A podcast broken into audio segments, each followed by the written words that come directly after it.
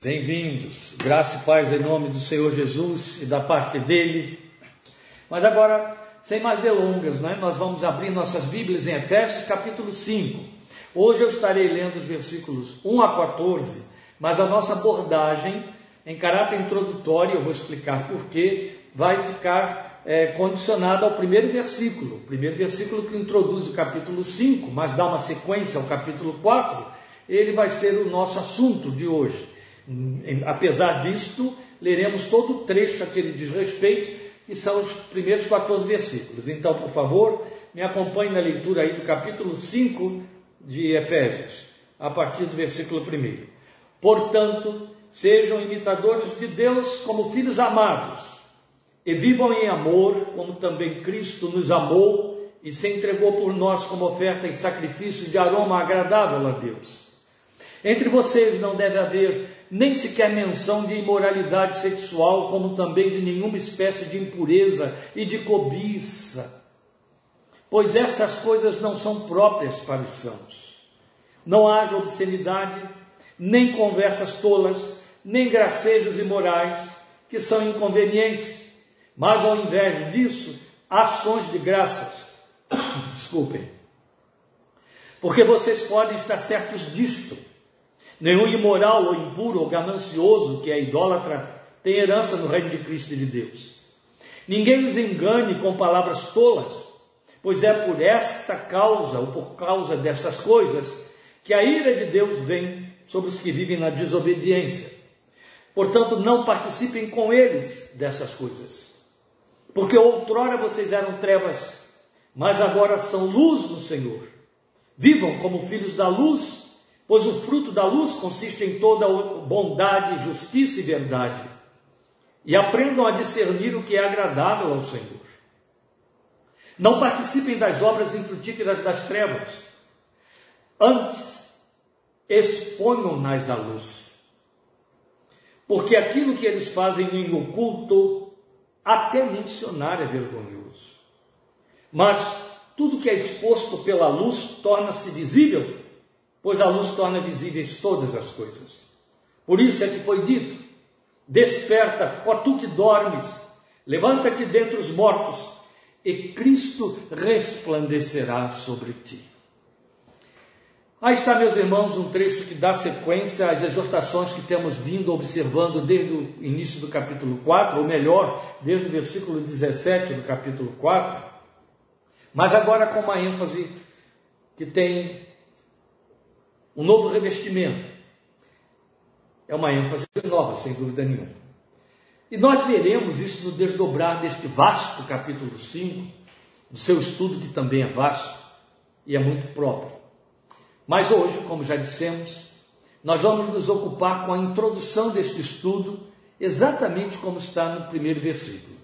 Eu quero, antes de fazer as considerações pertinentes à minuta de hoje, ou seja, ao texto, no caso, 5.1 de Efésios, é, mais uma vez, é, reforçar algumas, alguns argumentos elucidativos, alguns argumentos que esclarecem os que nos acompanham semana a semana e agora já podemos dizer, desde os últimos anos, já estamos há três anos estudando com minutas das quartas-feiras, estudamos Atos, depois Filipenses e agora estamos em Efésios.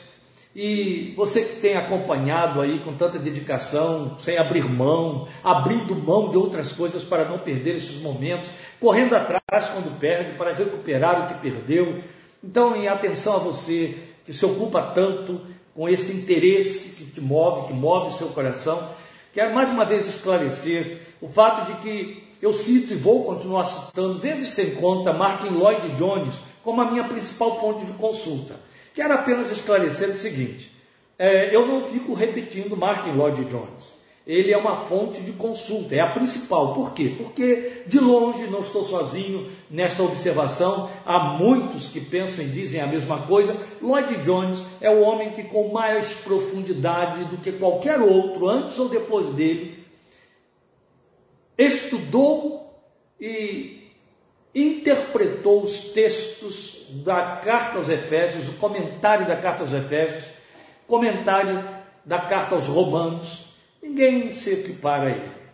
Quando a gente vai, e eu vou, procurando outros comentaristas, para procurar reforço, para ter uma, ver alguma coisa nova que tenha sido observada ali por ele, a gente percebe que com muita raridade, muita raridade, nada é novo no que diz respeito ao que já foi avaliado, já foi discernido e ensinado por Martin Lloyd Jones. Então, praticamente todos vão à mesma fonte, todos o copiam, um ou outro faz um pequeno acréscimo, mas é, é, é, no, no, quase que num contexto geral, é, ninguém sai das máximas apresentadas por ele no seu estudo com razões óbvias. E aí, é evidente, é por isso que eu estou fazendo essas observações hoje, mais uma vez, ele, quando introduz o capítulo 5, ele se detém no primeiro versículo. Não que eu vá fazer isso porque ele o fez, mas ele me chama a atenção, me chamou a atenção para o fato de que é imprescindível usar o primeiro versículo do capítulo 5 como introdução a todo comentário que virá. É fundamental. Se nós não pararmos em cima desse primeiro versículo do capítulo 5, tudo que viermos a dizer daqui para frente na interpretação, no exame, na leitura das considerações de Paulo nesse capítulo e no restante da carta, é, fica vazio fica sem ligação, fica sem fundamentação precisa exatamente dentro daquilo que o apóstolo pensou e procurou usar para transmitir e ensinar. Então a gente vai fazer exatamente isso que Lloyd Jones também fez. É evidente que ele se ocupou de forma muito vasta, muito ampla. Ele gastou alguns domingos em cima deste primeiro versículo do capítulo 5 de Efésios. Eu vou apenas gastar alguns minutos desta única quarta-feira. Então, eu quero apenas que você perceba que é evidente, estarei fazendo o meu trabalho da maneira como sempre o fiz. Eu não estou fazendo cópia aí de Lloyd Jones, senão nós gastaríamos igual a ele várias semanas só aqui no primeiro versículo do capítulo 5. Mas uma coisa que é importante considerar com você é que a gente fala capítulo 5, versículo tal, e aí capítulo 5, versículo 1, e sempre vai funcionar assim na nossa cabeça. Conhecemos a Bíblia com essas divisões, nos acostumamos a ela, nós usamos suas referências com toda essa terminologia procedente, mas isso não significa nem de leve que estas divisões, capítulos e versículos, sejam verdadeiras no sentido de que elas obedecem a uma regra inerrante. Não.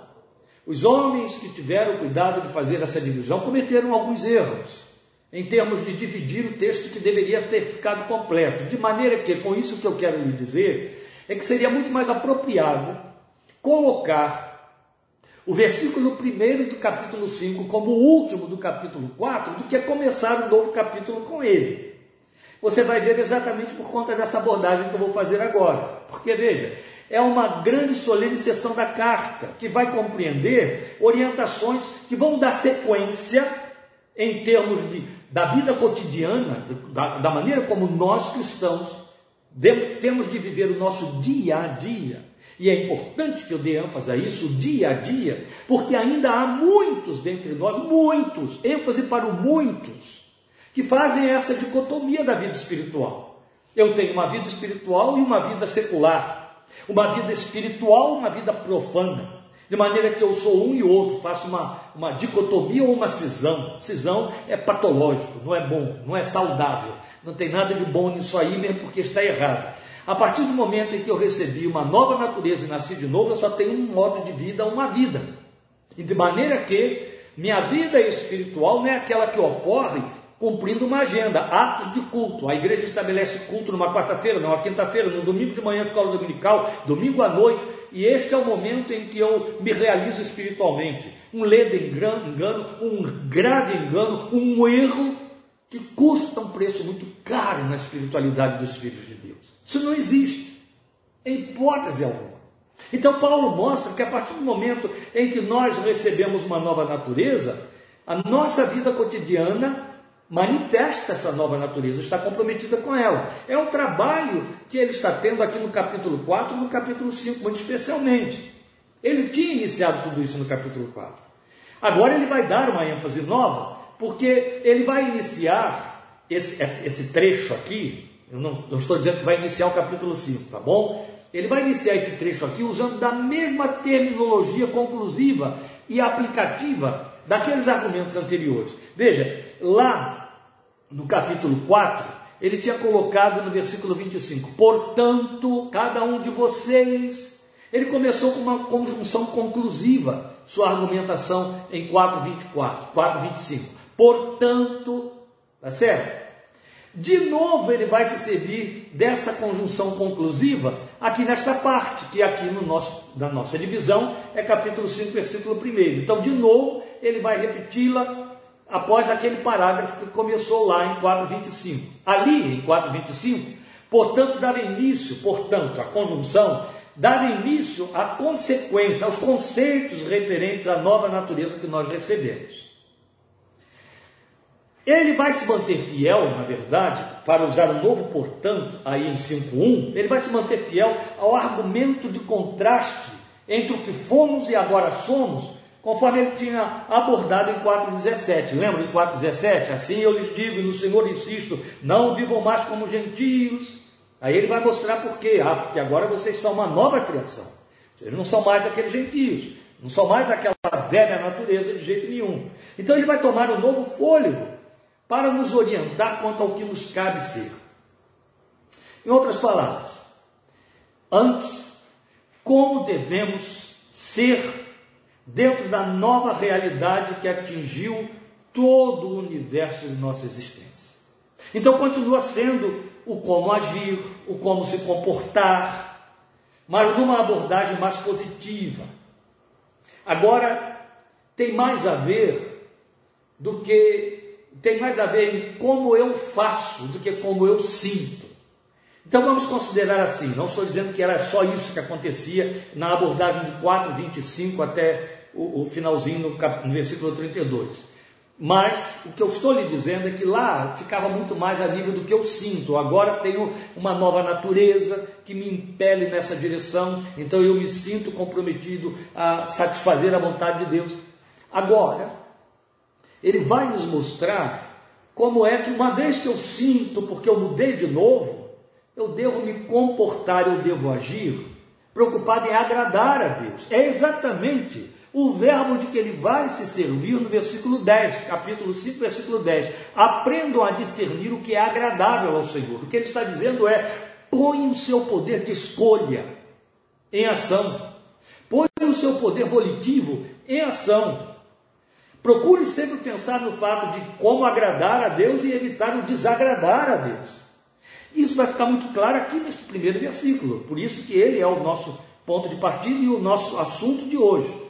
Então, volta a dizer, continua sendo como agir, como se comportar, mas a abordagem então é mais positiva. Então ele vai nos posicionar dentro da consciência que nós precisamos ter com respeito ao nosso compromisso com Deus na qualidade de pai, ele na qualidade de pai e nós na condição de seus filhos. O argumento então fica diferenciado. Veja, é justamente do que ele trata aqui em 5.1 e é justamente sobre o que nós vamos nos ocupar hoje. Como deve ser nossa maneira de viver no mundo?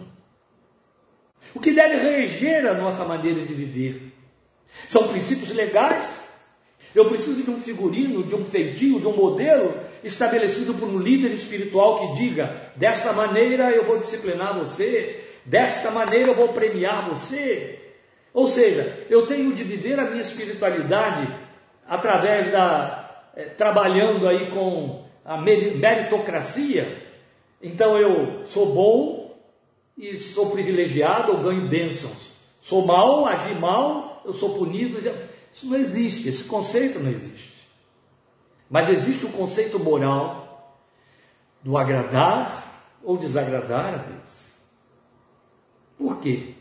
O que ele está dizendo é que eu tenho de me conduzir com a consciência de que o meu Deus é meu Pai e eu sou seu filho e filho amado. Então ele diz: filhos que imitam seu pai, é o que ele está dizendo aqui. Portanto, sejam imitadores de Deus como filhos amados. Ele está usando de uma argumentação que é nossa, faz parte da vida. Ele está falando do que era experiência universal e continua sendo de todo ser humano. Filhos imitam seus pais.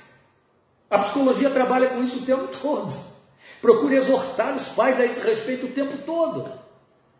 Não vou entrar nessa questão aqui, porque é, isso aqui não é uma palestra é, é, de, psicológica, mas é bom só trazer na nossa memória o fato de que aqueles que ficam muito preocupados em onde o filho vai estudar, onde o filho vai se formar por causa das influências, esquecem que as raízes, os pontos de disparo que vão formar a personalidade, a, a moral dos filhos, está dentro de casa e na vida dos pais. São os pais que formam. Pode vir alguém tentando remodelar depois, mas são os pais que formam. As sementes são lançadas em casa, porque os filhos copiam seus pais. Isso é muito importante da gente pensar. Então devemos viver no mundo de que maneira? Como filhos que imitam o seu Pai celestial, que imitam. Opa! Por isso que não podemos ir além do versículo primeiro hoje. Ele exige nossa atenção mais detidamente. Veja, ele aqui não está citando Deus na qualidade de pai, mas circunscreve isso ao nos posicionar como filhos imitadores. É bom lembrar que a palavra filhos no grego do Novo Testamento, referente a nós, significa filhos pequenos. Tá bom? No grego koine, diferente do grego clássico, do grego moderno, onde a pronúncia é outra completamente diferente, filhos pequenos, criancinhas, é pairia, de onde vem para nós hoje pedagogia, é, perdão, pediatria, perdão, pediatria, pediatra, era paidia, e essa palavra que ele usou aqui, pai dia, vai se referir a nós como filhos na, na, no conceito ou na concepção com que o Novo Testamento nos posiciona como filhos, diferentemente de Cristo, o Filho. Jesus é o riós de Deus, o Filho é emancipado. Nós somos as criancinhas, dependentes. Isso não fala de inocência, isso não fala de descomprometimentos por incapacidade, não. Isso fala da visão afetiva de Deus a nosso respeito. Somos essas crianças que, na qualidade de crianças, imitam seus pais. Há então uma sutil diferença vista aqui em 5.1 comparada com 4.24. Veja, em 4.24, Paulo nos afirma que nós somos recriados para sermos semelhantes a Deus. Lembram isso? Lembramos a vocês o texto de Gênesis, que o semelhante ali não significa ser igual a Deus, mas significa ter a mesma natureza de Deus, Vamos criar o homem à nossa imagem e conforme a nossa semelhança. Estava lá em Gênesis, é a isso que Paulo está se referindo, dizendo que fomos recriados nessa semelhança que se perdeu lá. E aí vem semelhança moral, semelhança volitiva e por aí vai. Agora em 5.1, ele conclui demonstrando como isso deve funcionar na prática, como que o ser semelhante a Deus reage, como é a reação desse ser semelhante a Deus é como filhos que imitam seu pai. Porque sabemos isso. Todos os filhos pequenos copiam seus pais por processo de observação, de admiração, de imitação. E vão repetindo. Após fazer uma introjeção ao longo da formação da sua personalidade, eles vão repetindo expressões gestuais, comportamentos, até inclinações e tendências quanto a decisões no futuro da vida. Coisas ficam tão introjetadas, tão marcadas lá no fundo, que o, o filho faz opções de profissão paralela, ou exatamente a mesma profissão de um pai. Tamanha a marca que isso deixou dentro dele. Então é onde começa a se abrir na personalidade e informação, estou me referindo à criança que imita o pai, a capacidade para a industrialização na vida adulta, a profissionalidade, a pesquisa, a busca por avançar e vencer. São efeitos de um processo de observação que tem a ver com o convívio, a troca de afetos. A criança observa o pai. Quer, isso aí não tem juízo de valores do tipo aprova ou reprova. Ela observa e aí imita e copia. E daí, né? A advertência quanto àqueles que bebem, que fumam na frente dos seus filhos, estão nutrindo neles as tendências para tudo que não presta. Então, na nova vida em Cristo, o processo não é diferente. O que o apóstolo está salientando é que uma vez que isto nos foi feito, quer dizer, fomos feitos filhos, isso foi feito comigo e com você, nós devemos agir como tais. Olha bem em que condições ele, ele, ele nos posiciona. Ele diz assim, como filhos amados. Esse adjetivo não está jogado aqui ao léu. Ele tem um significado que pressiona, um significado marcante. Quando Paulo diz como filhos amados, ele está nos falando da nossa consciência. Ele não está dizendo assim, pense em você como filho de forma generalizada, no coletivo. Ele põe o plural, mas esta expressão, filhos amados, fala de particularidade, fala do fato de que somos os filhos debaixo da atenção do Pai, somos os filhos que, que sabem, que experimentam, que têm consciência de que são amados pelo Pai. Veja, quando foi pedido a Jesus que lhes fosse ensinado como orar, Jesus usou essa expressão dizendo: Vocês vão orar assim, Pai nosso que estás nos céus. O pronome nosso ali, em hipótese alguma, significou que eu vou me dirigir a Deus só coletivamente. Embora a gente faça isso, não é? O povo bota, dá a mão em reuniões, no início, no fim dela, em qualquer lugar, Pai nosso que estás no céu, santificado seja o teu nome, e transforma o Pai nosso numa reza. Jesus estava estabelecendo ali um padrão, ainda que a gente faça isso coletivamente, a proposta do Filho de Deus era a consciência de que eu não sou o único filho, mas a consciência de que eu estou pessoalmente invocando o Pai. Ele é pai de todos, mas é meu pai. É como uma casa de muitos filhos. A Lília tem quatro irmãos, uma casa de cinco filhos. Eu tenho três filhas, uma casa de três filhos. Cada filha sabe que eu não sou o pai exclusivamente dela. Cada filho sabe que o pai que eles têm, eu estou me referindo à família da Lília, sabe que o pai não é pai exclusivamente dele. Sabe que é pai de todos os cinco. Assim como minhas filhas sabem que eu sou pai de todas as três. Mas cada uma, cada uma, individual e particularmente, quando se dirige a mim, se dirige de forma bem particular e não em nome do grupo. Então esse sentimento de nós desaparece nesta relação. Ele está na consciência, mas no trato a pessoalidade, a individualidade. Cada um sabe que é um filho amado. E não é mais amado ou menos amado, é amado. Paulo está exatamente jungindo esta consciência a cada um de nós para nos comprometer quanto a imitar esse Pai. Observe, porque você é filho na categoria de filho amado. E o amado aqui vai apontar para o que ele vai dizer logo no versículo 2, por um preço que, que, que é provado por um preço muito, muito, muito alto. Um preço impagável.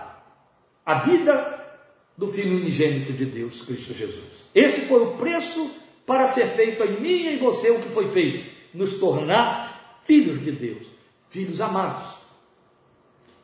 Ele ocupa a mente e o coração de profetas e apóstolos nos ensinando isso. Pedro vai dizer que nós somos sua propriedade peculiar, ou seja, nós temos um lugar especial na atenção de Deus. O salmista vai dizer isso no Salmo 91: Aos seus anjos dará ordens a teu respeito. A bênção sobre os filhos de Abraão, de Arão, os hebreus, o povo de Israel, era dada para abençoar todo o povo e dirigida de forma bem pessoal e particular. O Senhor te abençoe e te guarde.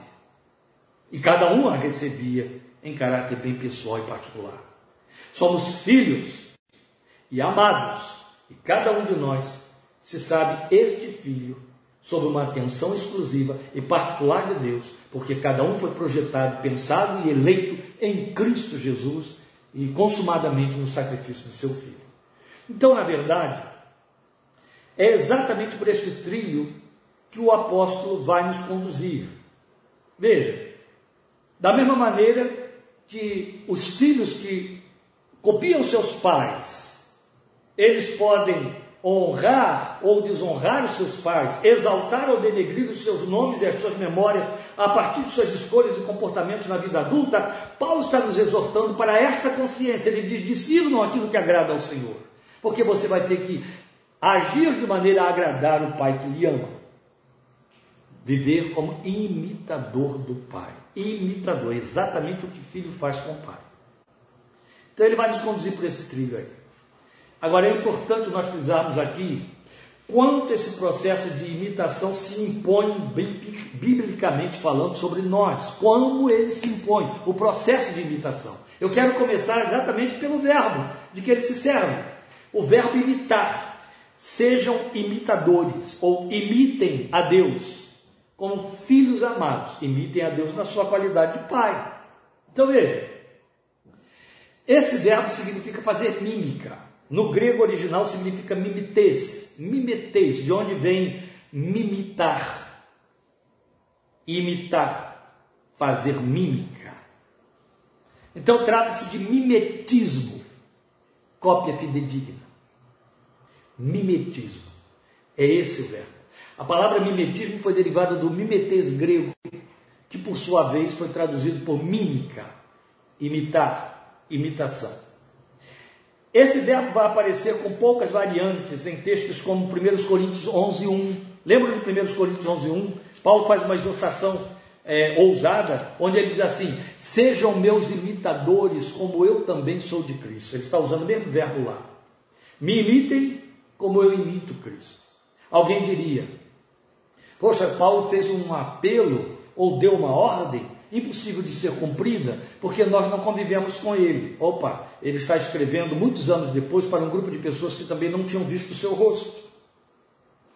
E aquilo que valia para eles naquele tempo vale para nós hoje. Nós temos Paulo e o que ele é a maneira como ele viveu em toda a historicidade do Novo Testamento, no livro de Atos, nas suas cartas, especialmente naquele dossiê descrito lá em 2 Coríntios capítulo 11.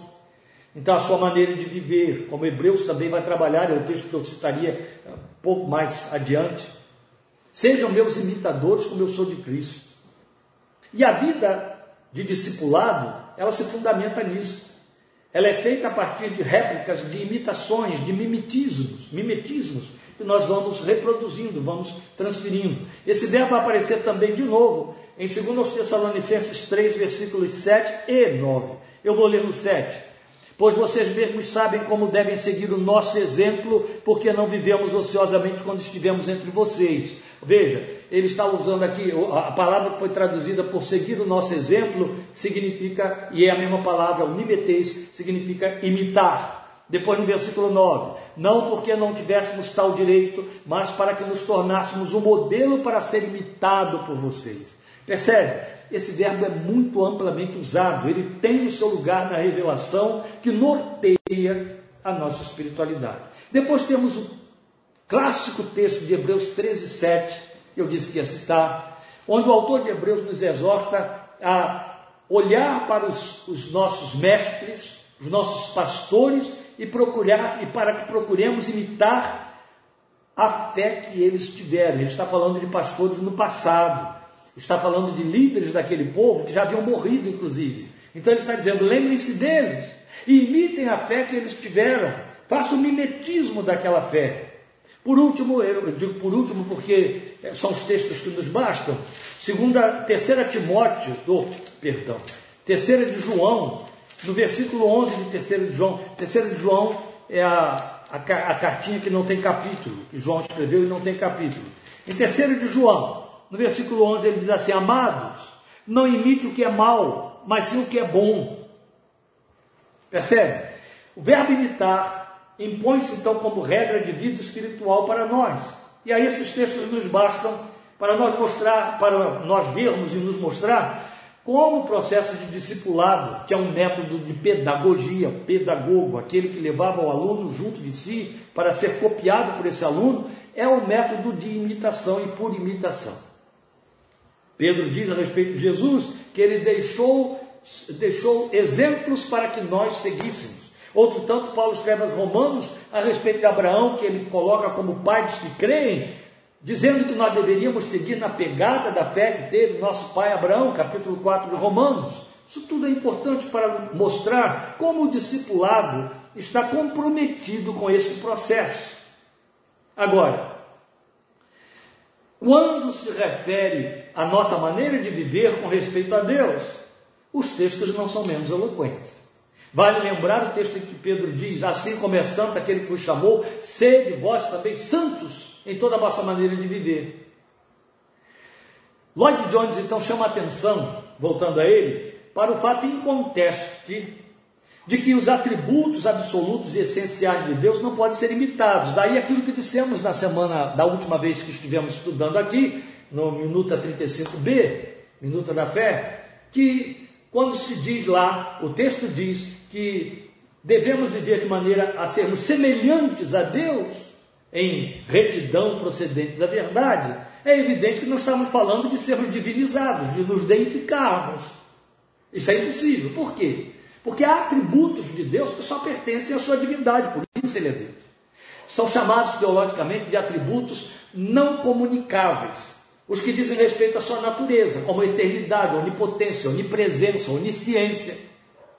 Não há porquê, nem temos como imitar isso. Mas os atributos de Deus, que Ele manifesta na sua relação para conosco, especialmente nos abençoando e tratando conosco, são chamados teologicamente de atributos comunicáveis, era a esses que Lloyd Jones chama atenção, são esses que Paulo está dizendo que devemos imitar. Então, aquilo que Deus faz para conosco, devemos fazer na vida também para com outros amar, perdoar, nos santificar. Deus se santifica, sede vós também santos. Usar de misericórdia, sermos bondosos, a bondade. Então, por aí vai. Ser perdoador, ser paciente, manter a unidade. Jesus ora em João capítulo 17, está registrado que ele ora dizendo, Pai, que eles sejam um, assim como nós somos um. Então é nesta dimensão que nós podemos e devemos ser imitadores de Deus. É isso que ele está falando. Somos exortados a imitar. Sede santos, ele disse, porque eu sou santo. Olha, Deus não vai requerer de nós aquilo que não é possível para que vivamos ou façamos. Então, em outras palavras, todas as ações divinas no seu trato a favor dos homens, que vão traduzir, como eu já havia citado, bondade, misericórdia, amor, justiça, devem ser copiados pelos filhos. E aí temos, isso ficará mais claro lá para frente, quando chegarmos aí ao versículo 18 do capítulo 5, a potencialização para isso, uma nova natureza nos foi dada. Pessoas no mundo que não nasceram de novo, religiosas ou não, elas têm valores elogiáveis? Tem, por duas razões.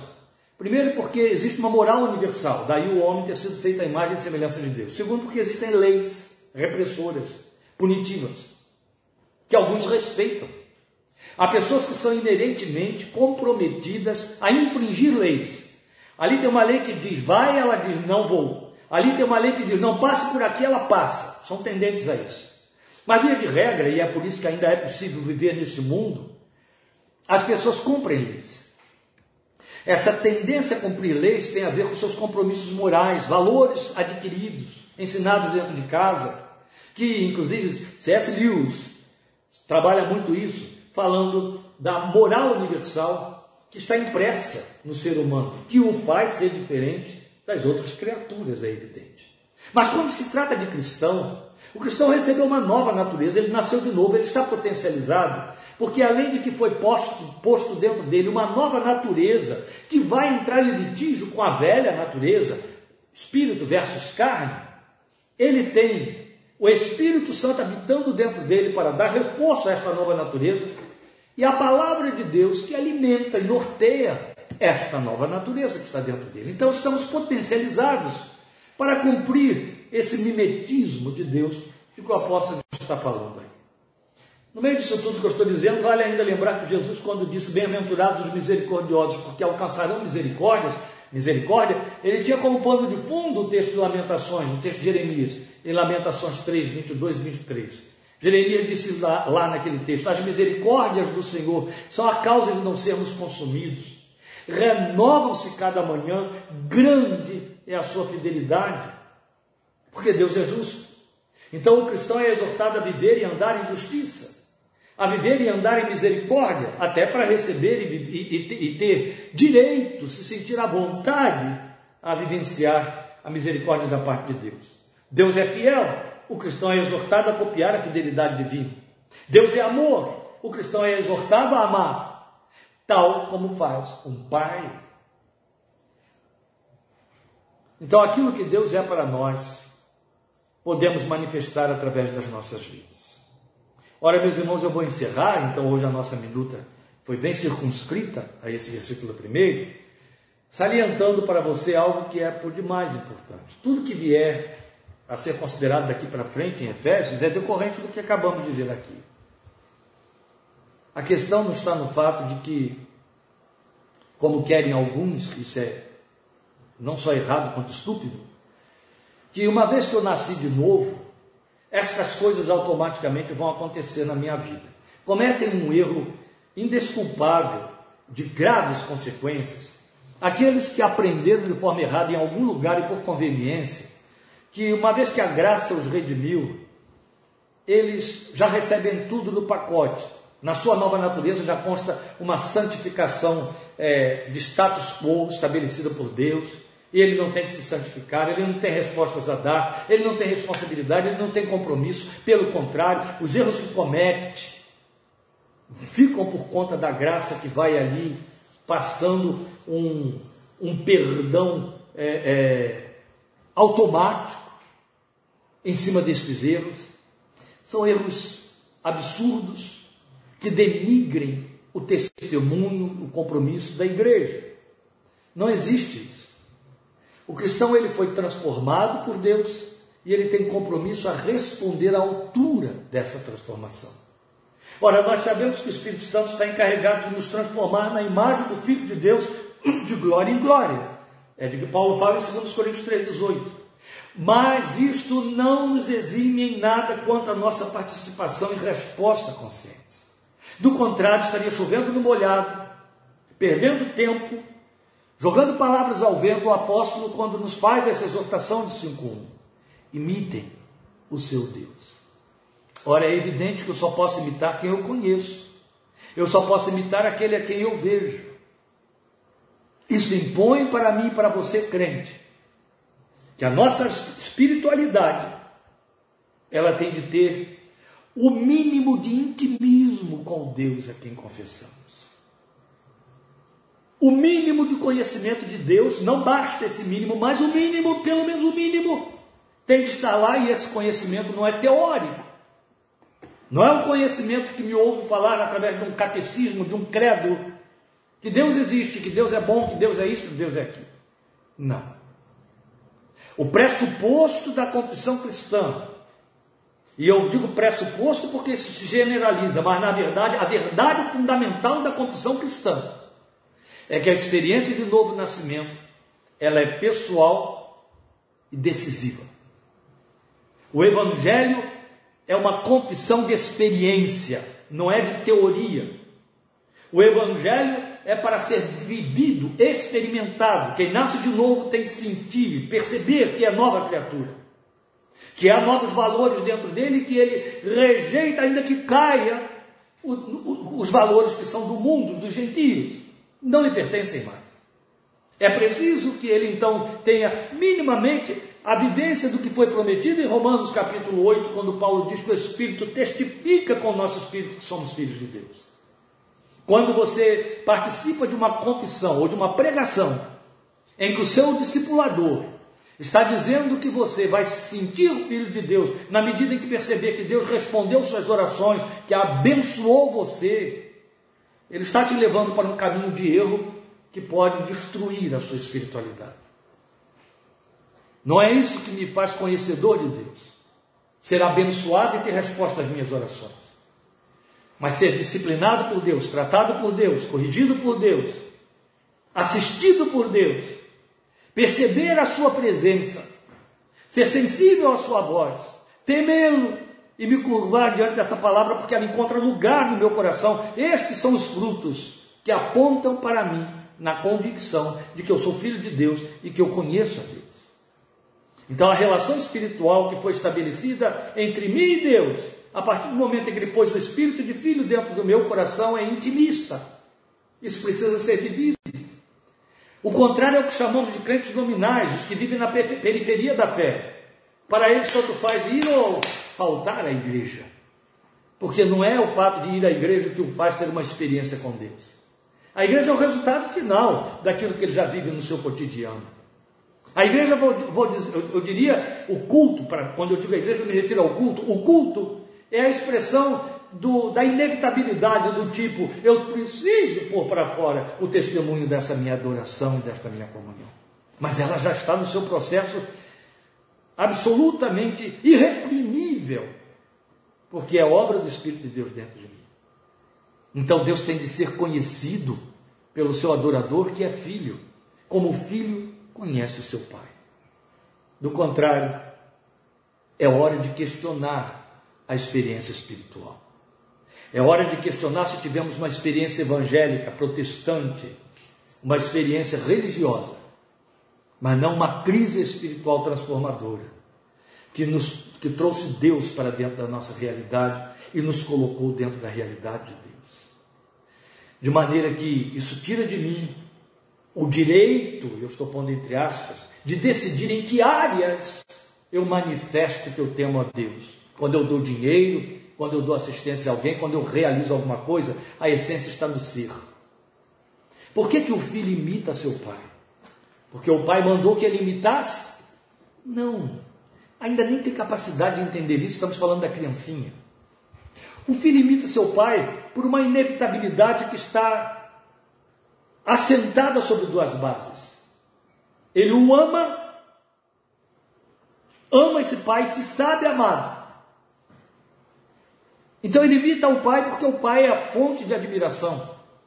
Ele imita o pai porque o pai é a referência cujo movimento na vida, cujo agir na vida é a sua segurança, é a sua garantia. Ele depende do que o pai faz, do que o pai é, como o pai age, ele depende totalmente. Toda a dependência que ele tem desse pai se manifesta nas ações do pai. E ele então observa isso e ele copia isso. É isso que vai acontecer. Ele vai copiar o pai por amar e por se saber amado, por convívio outro tanto. Paulo está dizendo, como filhos amados, sejam imitadores de Deus. E vocês estão potencializados para serem imitadores dele, por conta da forma como ele manifesta amor sobre suas vidas. Creio que a linguagem está bem plausível. E tentar pretender dizer está difícil de entender, estabelece uma outra condição Será que a minha mente não é espiritual? Entende? Deus te abençoe.